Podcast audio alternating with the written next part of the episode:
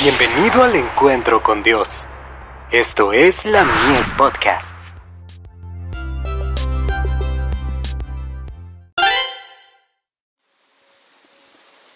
La fe por la cual vivo. Agente en la redención. Y la esperanza no avergüenza, porque el amor de Dios está derramado en nuestros corazones, por el Espíritu Santo que nos es dado. Romanos 5, verso 5. Por naturaleza, el corazón es malo, y ¿quién hará limpio a lo inmundo? Nadie. Job 14, verso 4.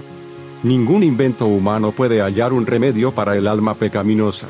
La fuente del corazón debe ser purificada, antes que los raudales puedan ser puros. El que está tratando de alcanzar el cielo por sus propias obras observando la ley, está intentando lo imposible.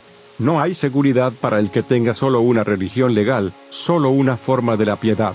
La vida del cristiano no es una modificación o mejora de la antigua, sino una transformación de la naturaleza. Hay una muerte al yo y al pecado, y una vida enteramente nueva.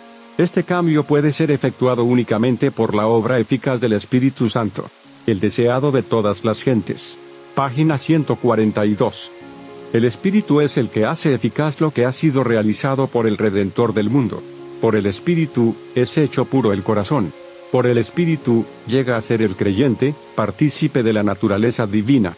Cristo ha dado su Espíritu como poder divino, para vencer todas las tendencias hacia el mal, hereditarias y cultivadas y para grabar su propio carácter en su iglesia.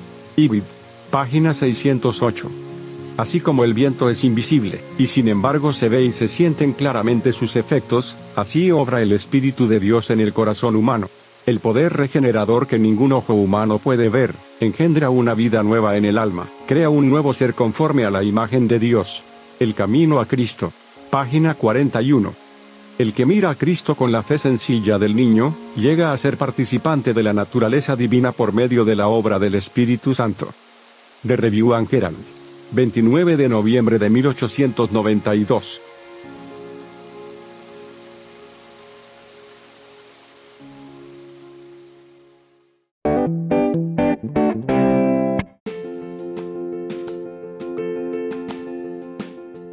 Visítanos en www.ministeriolamies.org para más contenido.